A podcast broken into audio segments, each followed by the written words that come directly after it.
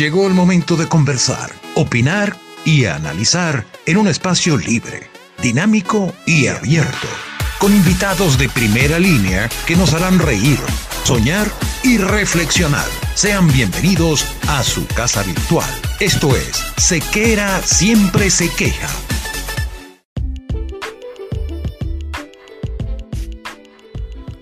Vestir bien no es casualidad, es cuestión de actitud. No podemos dejar en manos inexpertas el cuidado de nuestra imagen. Por eso, ponerse en las manos del maestro Carlo es la decisión más acertada. Ingrese al mundo de la exclusividad, ingrese al mundo de Carlo y en estos momentos difíciles de distanciamiento social, por favor, quédate en casa.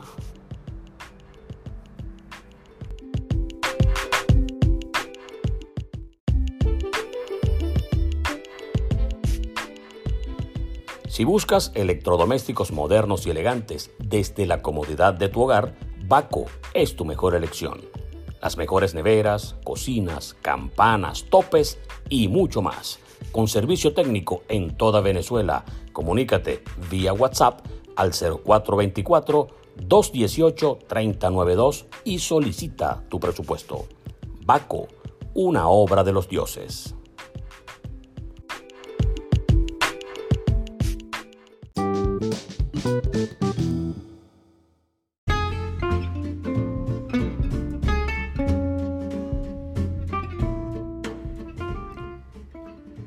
¿Qué tal amigos? Sean bienvenidos a un nuevo capítulo de Sequera Siempre se queja. Yo muy contento con todos los mensajes que nos han enviado, manifestando su conformidad y su alegría, en muchos casos, con la posibilidad de escuchar estos podcasts en los cuales hemos tenido invitados, bueno, de primera línea, invitados particularmente buena gente y que hacen que el tiempo que dediquemos a escuchar este tipo de palabras sea un tiempo provechoso, un tiempo de risa, un tiempo de esperanza y un tiempo de, de relax, porque esa es la idea, que cada vez que escuchemos algo en esta plataforma, estemos orientados hacia que las cosas salgan bien y hacia cuestiones positivas siempre. El invitado del día de hoy precisamente eh, engloba todo lo que es el optimismo, el buen humor, eh, la solidaridad, la bonomía, el hecho de ser buena persona. Nunca lo he visto molesto a pesar de que en ocasiones se han presentado situaciones adversas. Sin embargo, siempre ha sido un auténtico campeón de la risa y del optimismo. El hombre con el mejor humor del mundo, y eso que no es humorista, pero pareciera que sí. Felipe Antonio Lira. Felipe Lira, lanzador que militó en las grandes ligas, fue el primer venezolano en abrir un juego inaugural en el Big Show y eso no deja de ser un punto atractivo en su carrera como lanzador. Muchos años con la camiseta de Tiburones de la Guaira, es una figura icónica de esa plantilla litoralense. Recibimos entonces con mucho agrado y con mucho placer el buen humor y el optimismo de Felipe Lira en Sequera siempre se queja.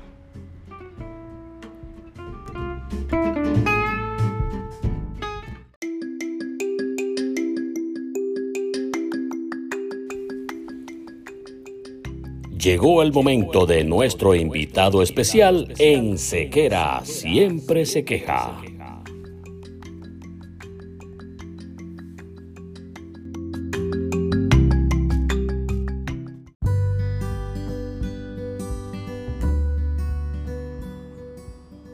Felipe Antonio, ¿estás ahí? Claro que sí, buenas noches, hermano. Bueno, ¿cómo estamos? ¿Todo bien? Muy bien, muy bien, muy bien. No sé si me escuchas bien o no. No, perfectamente, perfectamente. Qué bueno, qué bueno.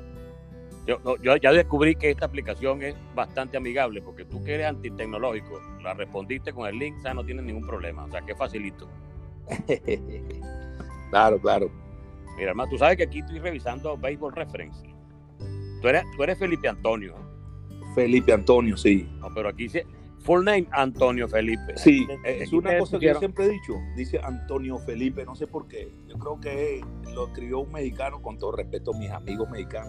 O sea que yo hice los nombres muchas veces así, lo dicen cruzado. Está bien, bueno, pues no importa. Lo cierto es que es el mismo Tranquilín Quindibri de siempre, el mismo pana de siempre. Y el mismo muchachón que en el 95 con 23 añitos se convirtió en Grande Liga. Yo ah, todavía recuerdo cuando fui a tu casa y te hicimos una entrevista que estaba, yo creo que fue la primera que te hicieron luego de que subiste, ¿no? Sí, sí. Ajá. Estoy casi seguro que sí. Allá en Santa Teresa estaba tu mamá, tu papá, que caramba, una persona espectacular, el viejo Lira, Dios lo tenga en su gloria, más buena gente y bueno, y se desmayaba. Sí, sí, ese era original, original. y, entre, y, entre tantas cosas particulares, porque toda la, toda la, relación amistosa que tenemos tú y yo siempre está cargada de buen humor. Claro, por supuesto. En, medio de la, una de las primeras cosas que me, que me llamó la atención cuando llego a tu casa es que el negocio de tu familia hoy en día, expandido incluso, es el negocio funerario. Entonces yo, cuando estamos haciendo la entrevista, en la parte de tu casa, yo escuchaba unos llantos, una cosa, uy, ¿qué pasará aquí en esta casa? Porque de verdad que no sé. Después fue que me dijeron que, ah, bueno, en la pared del lado derecho estaban velando un señor ahí, entonces la gente estaba llorando. Estaban los llorones al lado, ¿no? Sí, la funeraria estaba ahí justo al lado, al lado estaba la funeraria. Ya eso se expandió, eh, ahora está más grande. Alguien, sí, alguien tiene que hacer el trabajo. Mira, y fíjate que mi papá, todo el negocio tiene más de 50 años, mi papá ya no está eso, está la familia. Y fíjate que ningún cliente ahora se ha quejado, ni uno, ni uno. No ha dicho ni una palabra hasta ahora. Sí, no me imagino. y, el día que te diga uno, brother, hay que salir corriendo, pero. Pero bastante, por supuesto. Hay, que dejar el negocio el día que te, que te reclame uno. Así mismo es. Felipe, eh, por, contigo, por ejemplo, eh, hablamos muchísimo en todas partes, todo cuando, cuando estábamos todavía activos con Tiburones de la Guaira, fue que hablamos más porque nos veíamos casi todos los días. Claro, claro. Este, ya veremos si, si esos tiempos regresan. Y ya, veremos, ya veremos, porque yo tampoco sé nada de mí. si no, formarán parte de un bonito recuerdo, ¿no? Pero no se sabe. Exacto. Cuando tú llegas a grandes ligas, ¿qué, qué cambia en la vida de, de un muchacho? Eh, porque no es lo mismo el béisbol venezolano, las ligas menores y todo aquello, que el impacto de estar en, en un equipo grande, ¿no? Por supuesto, por supuesto. Mira, bueno, cambiaron muchas cosas. Incluso cambiaron muchas cosas antes de llegar y aún más después que uno llega.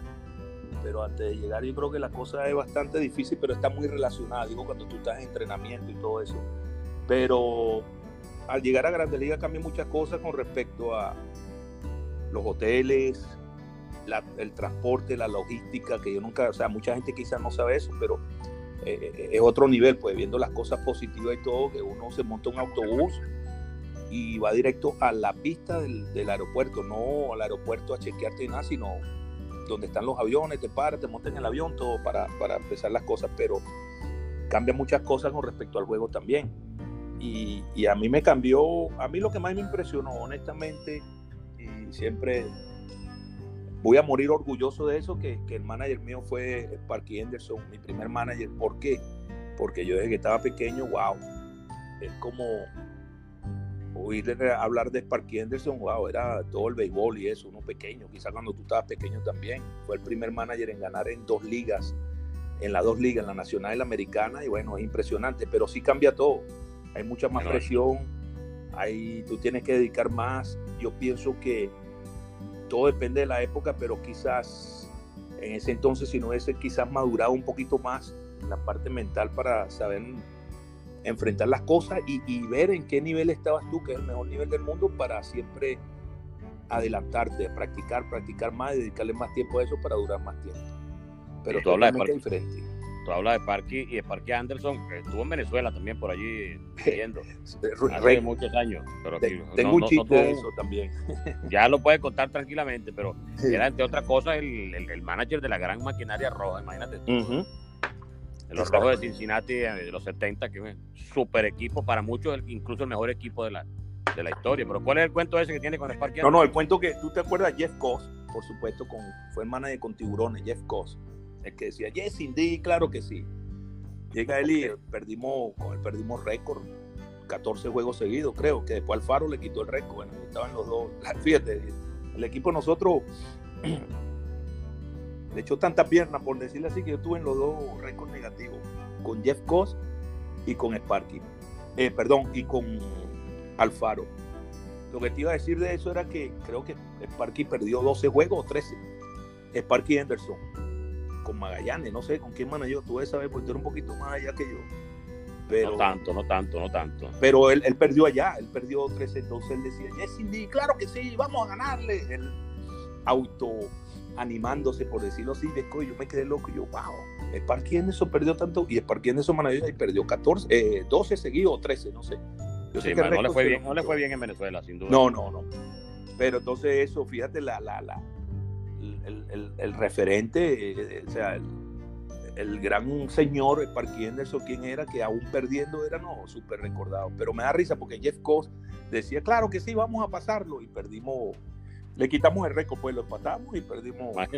Ese récord que no quiere nadie, pero récord es récord. Claro, y una cosa que mucha gente quizás no se acuerda, cuando empatamos el récord, no sé si son 12 juegos o 13, pero es por ahí, de 12 a 14 por ahí Me acuerdo estamos jugando contra Lara en Caracas, compadre.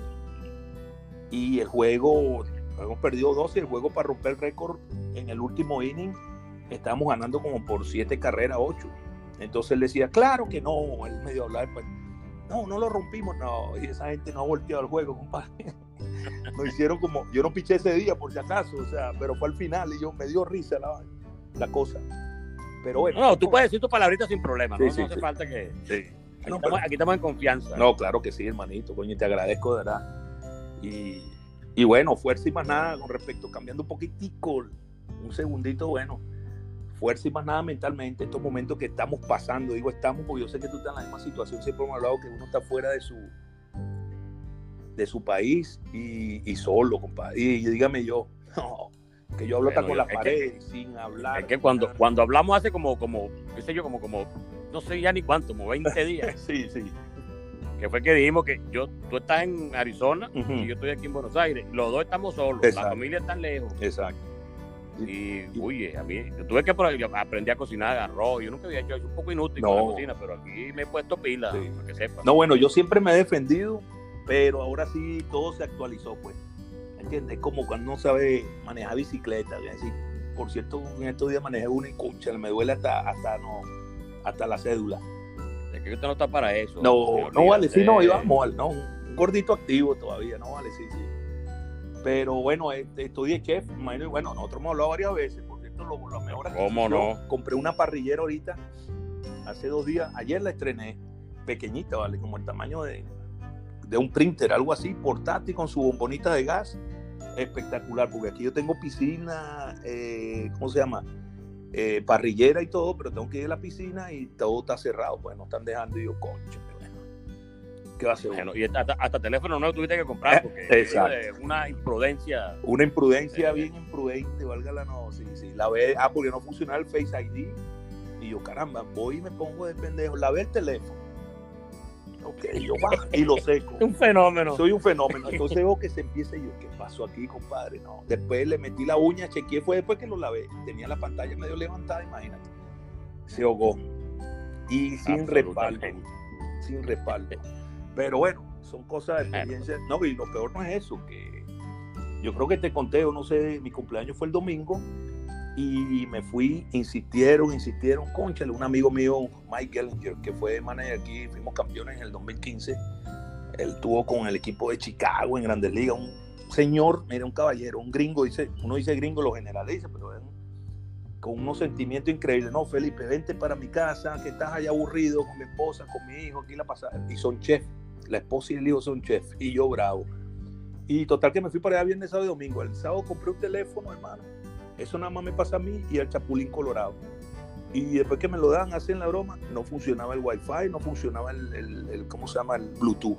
Y yo, compadre, ¿cómo es esto? Dame otro. yo me quedo tranquilo. No hay más. Me lo iban a dar el lunes. Total que resolví todo eso fue el miércoles. Pero ya está todo resuelto. Cosas que pasan. Eh, eh, eh, todo lo que le pase a uno en esta en este tipo de cuarentenas y cuestiones, por ejemplo, hay cosas que aburren mucho, que, que si ya el mercado compra, entonces uno está loquito por ya salir a comprar algo al mercado. sí, sí. O sea, o sea, mira, hay que buscar una bolsa, yo la busco, yo la busco, yo la busco, tranquilo, yo bajo, yo bajo. siempre buscando salir y caminar por, por alguna parte. Tú hablabas de récord, Felipe. De récord. Oye, tú sabes que eh, hablas de récord y, y en el, desde el punto de vista de los venezolanos, Ajá el señor Felipe Lira, con quien tenemos el placer de estar hablando en este episodio de Sequera Siempre Se Queja. Fue el primer venezolano que abrió un juego inaugural en Grandes Ligas. Así mismo es, sí. ese día, ¿qué pasó? ¿Tú sabías que ibas a lanzar? ¿Te agarró por sorpresa? ¿Eso estaba ya hablado? No, no, yo lo, yo lo supe como una, quizás una semana antes. Pero caramba, después que lo supe, primero que nada, wow, súper orgulloso. Y honestamente, en honor a la verdad, yo ni sabía que, que, no, que yo iba a ser el primer venezolano, pueden hacer eso. Pero no, no, no le paré mucho, pues honestamente. Lo tomé con mucho, obvio, orgullo, un honor para mí, súper contento. Pero apenas anunciaron eso, caramba, compadre, como que tú eres un, bueno, yo nunca he sido político ni nada, pero eres todos los periodistas atrás de ti, y todos los periodistas para allá, para acá, y, fue una cosa muy bonita, mucha presión a esa edad, pues yo estaba chamito y broma, más que sea, y para mí, bueno, un orgullo, y bueno, yo mismo soy, pues vamos a echarle piernas, pero yo lo supe como una semana antes. Entonces veía, y tengo un amigo Mar Olivares, puertorriqueño, me dijo, wow, Felipe, tú no sabes lo que te quiero. Y yo, claro, vale. Y él me ayudó mucho, él tenía más experiencia en grandes ligas y eso, y y me explicaba, acuérdate que vas a enfrentar todos los caballos. ¿Cuáles son los caballos? Le digo, Roger Clemens, el zurdo este... Eh, David Wells. David, Wells estaba con Toronto. Yo jugué con él en Detroit, exacto. David Wells estaba el año antes. David Wells que estaba con Toronto, no, con los Yankees. Mike Musina, eh, Randy Johnson, imagínate, eh, Tim Belcher, Nagy con, dígame, esa rotación de, de Cleveland, Estaba Nagy, estaba el presidente, ¿cómo se llama el presidente? Denis Martínez. Denis Martínez. Sí, Mike Musina, o sea, había que enfrentar a todos los número uno. Yo le digo, déjalo así, compadre. Yo cada vez que llegue por ahí, lo enfrentamos, que es una cosa, eh, eh, eso también es positivo para uno, porque, concha, te están dando para que te enfrente la alta es por algo, pues. La confianza, el manejo de lo que vio en ti, que tú podías hacer, que no podías hacer, y bueno pero así mismo fue, sí, yo fui el, fue contra, eh, el primer juego fue contra Minnesota, Twin de Minnesota. Bueno, esa, esa eh, yo recuerdo eh, en Sprint Training, donde era que estábamos, chicos, que había un frío enorme, una época ahí en el campo de entrenamiento de creo que era en Lakeland. En Lakeland, Lakeland, sí, sí. sí. Y entonces pegó ese frío y yo te vengo y te digo, hermano, chicos, no, no, no, no habrá por ahí una, no sé, suétercito, uno ponerse. y sale tú con aquella, ya vengo vieja. O sea, entra y, sale suéter, short, gorra, oh. pantalón con el logo de Detroit. Sí, sí, Entonces, cuando me dijiste eso, me dijiste, bueno, aquí tiene, porque uno no sabe cuándo va a ser caballo otra vez en esto. sí, sí, me acuerdo que gracias a Dios en Grandes Ligas yo siempre he tenido muy buenas relaciones con los clubes. Y hay una cosa en el béisbol que quizá uno lo toca aquí, mucha gente no sabe, pero ¿sabe quiénes son los caballos, los caballos, los caballos en grandes ligas? Los jefes de clubado. Eso te lo va a decir Guillén también, quizá, eh, si se lo pregunta. Por eso es que, está bien, porque esos son los dueños de todo. Eh, en grandes ligas, bueno, hay de todo, obvio, mucha gente hoy día lo sabe, pero zapatos, ropa, todo. Entonces tú, mira, quiero esto, claro, pero también hay que portarse bien con ellos. Pero con eso siempre hay que estar bien, ¿oíste? Con esa gente del clubado de hecho, hoy día lo estoy viviendo, gracias a Dios, jefe clubado de aquí, claro, liga menores, pero aquí casualmente en Arizona, donde está todo lo de grandes ligas, pues el sprint training y todo eso, y, y el dueño del almacén, por decirlo así, conchale, amigo mío, y uno lo trata bien y él trata bien a uno. Pero sí, sí me acuerdo. Yo a veces digo que, después de jugar pelota y el sueldo de pelotero y todas esas cosas, eh, el sueldo mejor como que es el de jefe de clubado, porque todos los peloteros le Su propina, exacto, sí. Le dan propina y le dan todas esas cosas. Y, yo recuerdo que me decía Galarraga, póngale que aquí este panita es un, espectáculo, uno le da su cosita, entonces él, se, lo ayuda a uno. Claro, claro. Entonces, eh, todos los días decía que si a este le gusta sushi, eh, sushi tenía ahí. A este le gusta, no sé, cuando llegan cansado. Panqueca. Sí, bueno, este le gusta la limonada y la otra cosa. Eso es correcto. Consintiéndolo. Ese es el trabajo, eso es el trabajo de ellos, pero es una inversión que hacen ellos, e incluso es una inversión y, una muestra de, de, de, qué tan, tanto pueden durar, porque eh, el apellido, el de, el de Detroit, es Maker. Caramba, él estaba ahí antes de llegar, yo jugué, yo salí y está ahí todavía, Smaker.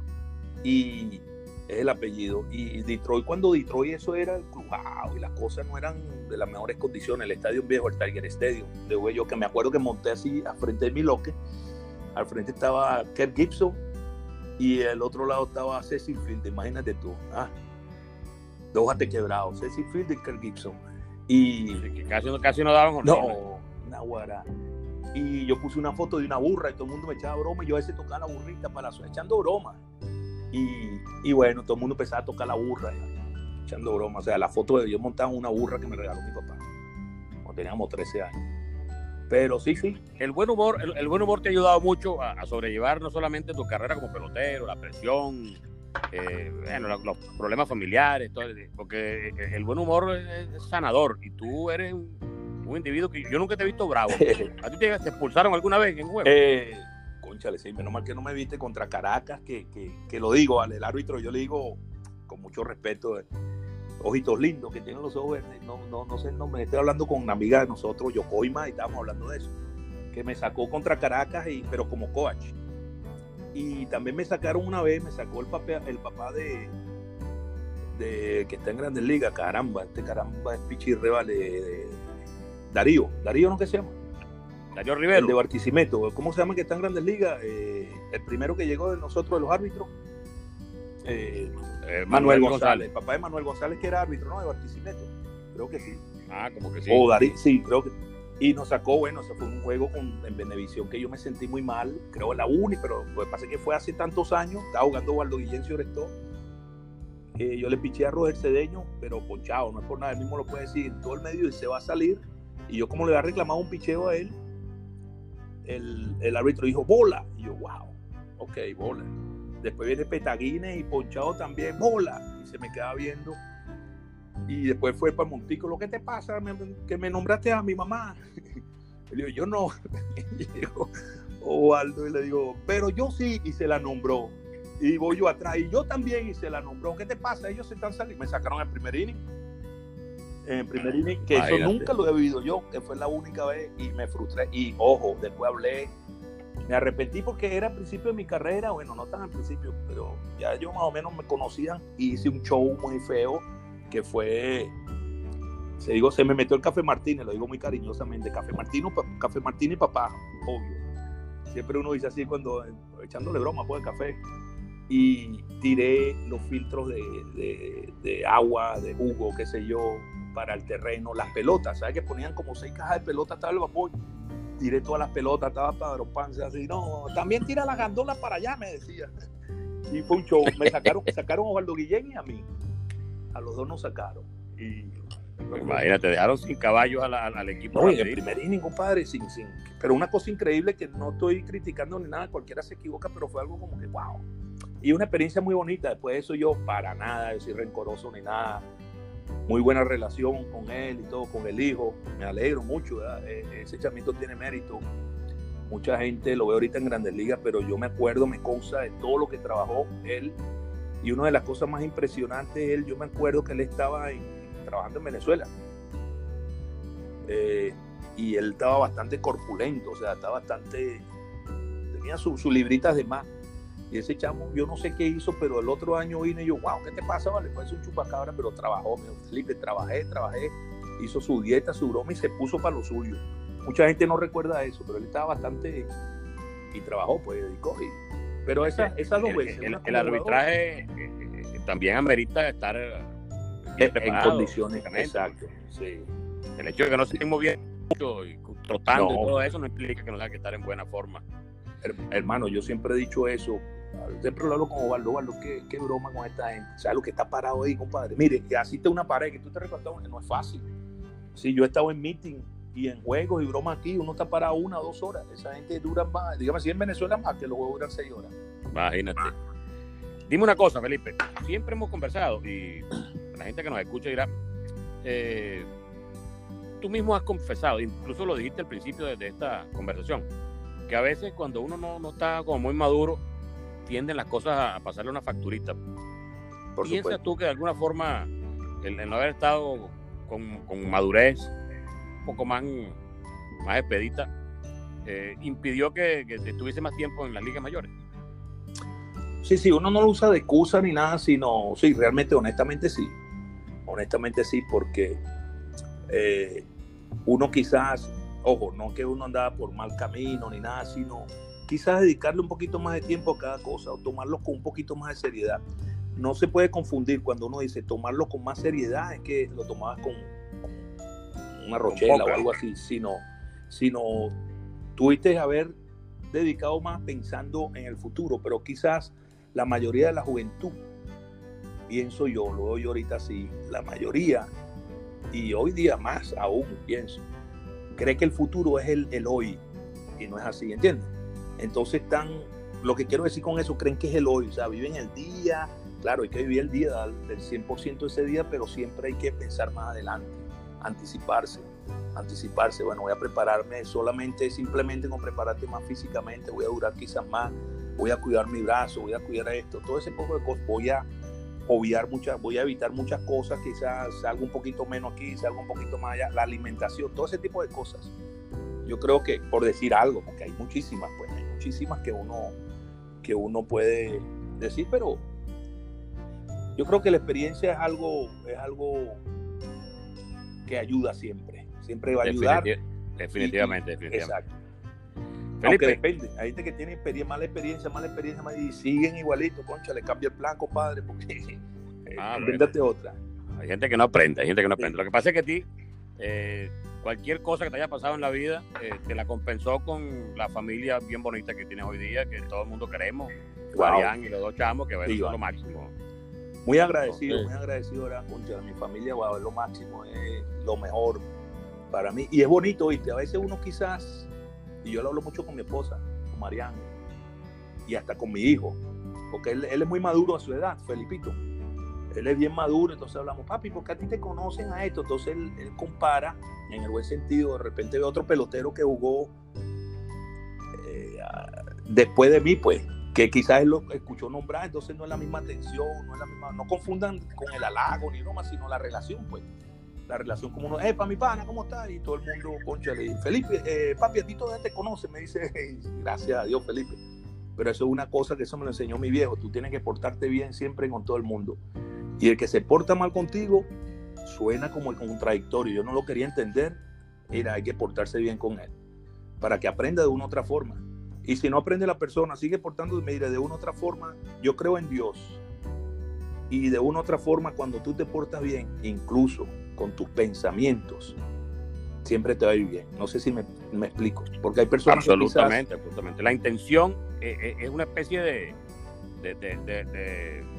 proyección hacia las cosas buenas. O sea, si tú te dispones a ser bueno, las cosas buenas parecía como que se vive quejando todo el día. Exacto. Este, entonces, bueno, en algún momento la queja lo alcanza. ¿ah? Tú te querías quejar. Bueno, ya te han mandado de gracia para que te queje de verdad. Para, que, te queje de verdad, para que sepas qué es lo que y así es, así es, eso lo aprendió el viejo mío, yo veía al viejo mío, o sea, eh, que estaba en la casa, él nunca usó cartera. Sí usó cartera una vez y botó toda la cédula de nosotros y la cédula de él, me da risa.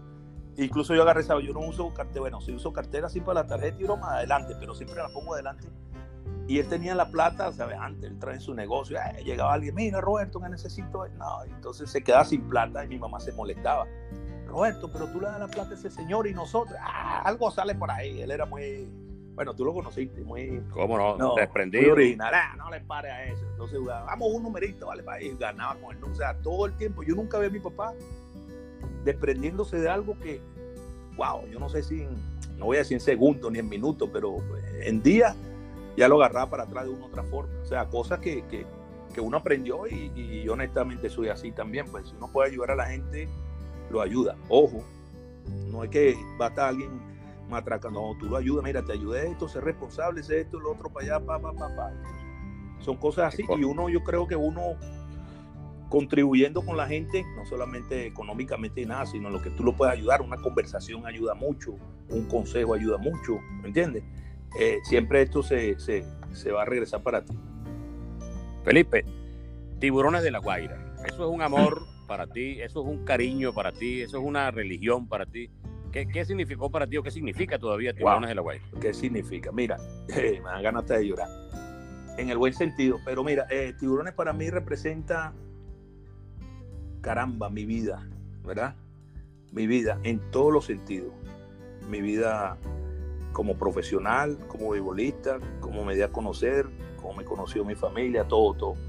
Es lo mejor que me ha pasado. Y en otra vida, si tengo que venir con tiburones, y óyeme bien, y si tengo para escoger que va a ser con tiburón igualito, sin ganar un campeonato en el tiempo que sea, te lo juro que bueno, me la calaría con mucho gusto. ¿Entiendes?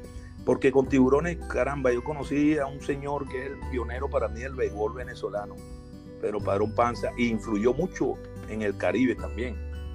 Tuve la oportunidad de compartir mucho con él fuera del béisbol, fuimos grandes amigos, aunque la diferencia de edad y todo, pero ese era un...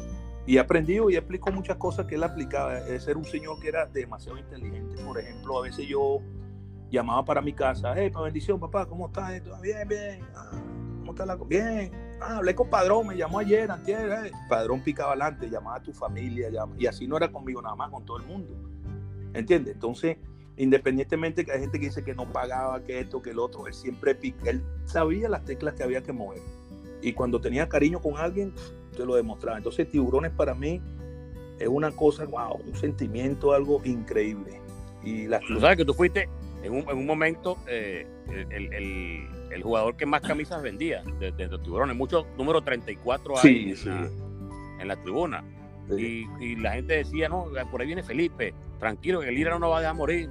Así que oye, llegó, o sea, el, el, fanático de la Guaira, bueno, que te lo digo yo, porque tú sabes que eh, narrando los últimos cinco años eh, al circuito y siempre estamos a puntico, este es el año y siempre sale uno. Siempre se le da un caucho a la, tabla y con la tabla en la cabeza, pero el público es fantástico. No vas perdiendo 14 a 2 en el noveno con dos outs y sí podemos, sí podemos. Entonces, e, Esas son cosas que, y, yo te lo digo, y no me hicieron una entrevista en Meridiano, la verdad que ahorita un poquito más, estoy hasta llorón, vale, estoy viejo, tengo como 5 años, estoy medio llorón.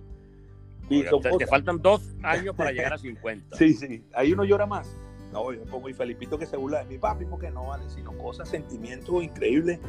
Y, y tiburones, de verdad, ese juego famosísimo que yo me acuerdo y la fanaticada, compadre, gritando, tú sabes lo que estén gritando tu nombre, Felipe, Felipe, eso son cosas que me paran hasta los pelos que yo no tenía energía para seguir pichando y yo sacaba fuerza no sé de dónde para terminar.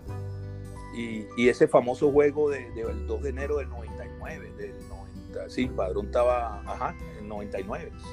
O sea, que fue la 98-99 creo, y Padrón falleció el primero de, de abril Jueves Santo en ese entonces. Y que él estaba en la clínica, que estaba muy mal, y yo hablé con él el día antes, yo fui a la clínica. Ese, al mismo día, yo fui temprano a la Metropolitana, estaba ahí broma, entonces, ayúdame el muchacho, que fue un juego famoso el 2 de enero, que estaba Peruchito encargado, y jugamos contra los Tigres de Aragua, no sé si te acuerdas, y habían eliminado a Caracas. Es un juego que había más gente que en Caracas Magallanes, creo yo, porque habían eliminado a Caracas y la gente, incluso los caraquistas con su odio y todo, de, fanatismo, no, no, no, no piensen mal. Fueron a apoyar al equipo porque no se puede quedar la capital sin béisbol. Ese es un juego que, wow, yo me quedé loco y la fanaticada y la gente ahí, incluso a mí no me tocaba pichar ese juego. A él le tocaba pichar a, a, a no sé si te acuerdas Lou que tuvo tremendo sí, cómo no, cómo no. Y llegó McLaren y me dijo, Felipe, tú eres venezolano. Y yo, no, claro, no, soy chino, le digo yo, pero no sé por qué mira la gente. Entonces la gente, concha, el que piche Felipe desde las 5, o sea que uno llega ahí temprano, desde las 4 de la tarde, así, no vale, yo ni me voy a cambiar ni nada, yo estoy un poquito cansado, porque era el 2 de enero, yo me acosté el 1 de enero a las 2 de la tarde. Y bueno, entonces, bueno, me dijo Mike Rojas, Mike Pérez, eh, Mike, Mike, uh, Mike Álvarez, el pitching coach. Mike Álvarez, no, Felipe, tiene que, yo mismo soy, pero Lupo no es el que está tirando mejor, y broma, no, pero tenemos que ganar hoy y mañana si no ganamos hoy, no hay mañana. Y bueno, gracias por la confianza. Y yo mismo fui, yo mismo me monté, no me tocaba pichar, que mucha gente quizás no sabe eso. Pero yo he hablado con Padrón, para mí, coño, yo muchacho, picha el juego, bro, me dijo, tranquilo, calembembe. Después yo le dije echando broma, después que salga de aquí, ¿cuánto me vas a regalar? Lo que tú quieras. Tú sabes, animándolo y broma, son momentos y... Pero para mí tiburones significa todo. Yo ahí lloré, me divertí de todo. Incluso me pongo a ver hoy día, muy modestamente, muy humildemente, hasta muchos récords que tengo yo ahí y ni yo lo creo. Pues con la Guaira jugó Monteagudo, eh, Luis Salazar, eh, o bueno, hablando de pitcher, Monteagudo, del John, Mercedes, o sea, unos pitchers. Y yo tuve unos récords ahí y yo ni yo sabía, porque era una entrega total. Incluso hoy día hay peloteros que se paran, se paran, lo digo responsablemente, no que los paran, están en clase A, no, no voy a jugar, pero después están su trabajo. Ah, no, sí, se, se, auto, se autoparan ellos mismos. No, que me llamaron de, me, pararon de mi boca, me pararon de tal lado. Tú hablas con los agentes, ¿no? Yo no paro Exacto, exacto. Sí, pero ellos, ellos creen que eso es una nota, ah, que salga en el periódico. Mandaron a parar a Juan Trucutru, ¿no, compadre? Y a mí me pagaban, y lo digo, porque muchas veces yo incluso tiré 200 innings en Grandes Ligas y piché en Venezuela. Hay gente que no sabe eso, quizás. ¿Ah? Entonces, eso no lo hace mucha gente. A mí me pagaban, a mí sí me decían, Felipe, no, y me pagaban. Dólares, papá, toma para que no juegue. Yo, concha, es que necesito jugar, papá, y jugaba. Y Padrón me todo, pero no era por el dinero ni nada. Y te digo algo que quizás mucha gente no. Yo llegué a firmar con la Guaira un solo contrato, fue cuando firmé. O sea, no firmé como profesional. De resto, hablaba con Padrón por teléfono. Y dije, no, vale, no voy para la Guaira, ni, ni a cobrar una herencia. Yo echándole broma a Padrón y a veces bajaba con él, hablaba para la oficina, echaba broma, eso. Digamos, para el transporte, para la cosa, para la aduana, para la aduana no, el, ¿cómo se llama eso? El, la cosa de los barcos, el, muelle, el puerto, el puerto, exacto. Pero para mí tiburones, wow, es todo y siempre va a ser todo. Y, y es verdad, y todavía me alegro esos 34 que están lavados, que eran rojos, ya están casi rosados desde hace años. sí, porque era bastante. Un momento que el, 40 café, el 34 Felipe, el 13 Osvaldo, esos, eran los números que, la gente tenía en la, en camiseta que compraba de tiburones de la Guaira. Oye, y volverá Felipe, volverá a la Guaira. Eh, oye, eh, la gente quisiera saber, eh, al margen de la pandemia y todo este problema ¿Qué, irá a pasar en el futuro? ¿Y qué irá a pasar con la Guaira? O sea, ¿qué, invento nuevo vendrá con la Guaira ahora? ¿Qué, nueva, qué nueva Mira. aventura nos van a, nos van a poner? sí, yo, no, yo estoy igualito que los fanáticos, honestamente. Claro, es entendible en este momento porque está la situación, pero eh, yo estamos en la misma incertidumbre como que estuviese la pandemia. Porque sabemos que cuando sabemos que la pandemia va a terminar y que vamos a tener la misma incertidumbre. Eh, eh, exacto. Yo, para mí, o sea, desde el punto de vista lo digo muy en serio, jocosamente, pero en serio. Para mí es igual pandemia sin pandemia, siempre estoy como que no sé qué va a pasar. Entonces, bueno, yo espero que, que me llamen o no, me escriban o no, pero no sé, no tengo idea. Yo por mí, wow, ¿entiendes? Pero eh, vamos a esperar, no tengo idea. Ellos sabrán quiénes son ellos, no sé, pero ellos sabrán lo que están haciendo sus cosas, seguro. Porque me caracterizo, tú me conoces muy bien, no soy ese tipo de persona que, epa, mira, Sequera está, qué sé yo, Sequera va a hacer un sancocho, y, epa, Sequera, ¿cómo estás tú? Tengo tiempo que no tomo sopa, por ejemplo, tú me entiendes, ¿no? No soy ese tipo de persona ni jamás lo voy a hacer. Felipe, ya cuando estamos llegando a la parte eh, final de. No, pero yo estoy calentando. Podcast no vale, por eso. No, es que yo, yo fíjate, ahí me pasó, me, con Ponti me pasó, me pasó con Sojo, me pasó con Enrique Lazo, con Rafucho y ahora contigo, que hay que hacer la segunda parte, porque todavía ahora los cuentos que están. Luis, Ojo, vale, Luis Ojo es mi padre, Luis Ojo me aparecía allá. Fui manager de Tigre de Licey, Sí. De, no. Acá de nombrar manager de Licey. ¿A él? Sí, los Ojo, ayer. Ah, coño, qué bueno, qué bueno. Manager, los Tigres Licey en la República Dominicana. un equipo importante. se está moviendo, porque esta pandemia no. No, y algo importante que lo hablé yo con. Creo que fue con Osvaldo. Siempre hablo con Osvaldo, casi todos los días, es mi hermano. Y que el béisbol va a estar súper interesante este año, porque yo pienso, independientemente del concha, yo me atrevo a apostar que tiene que haber béisbol eh, invernal. Y ahora mucha gente va a querer jugar en Venezuela que ahí es cuando llega. porque no es lo mismo estar practicando que Exactamente. Entonces ahí va a llegar un momento que me acuerdo cuando Padrón Panza. Me ayudas tú y te ayudo yo. Entonces, ahí es que tú tienes que empezar a preguntar, a yo no sé cómo, no tengo ni idea cómo se está moviendo eso, pero va a estar muy interesante el campeonato si aquí no hay béisbol, que yo veo las cosas feas, pero no sé, no sé todavía. Bueno, esperemos que primera instancia que, aparezca un milagro y la vacuna o el claro, algo, o algo que, que, nos saque este problema y que, bueno, poco a poco iremos suavizando las posibilidades de, retornar a, una vida normal, porque es complicado.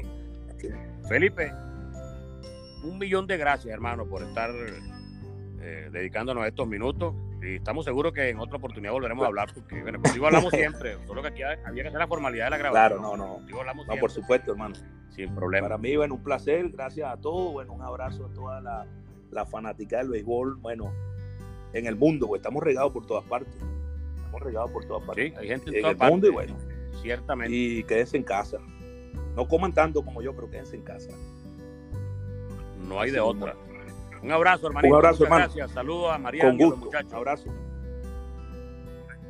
Felipe Lira conversó con nosotros para nuestro episodio del día de hoy en Sequera Siempre se queja. Nos escuchamos en una nueva oportunidad. Hasta luego.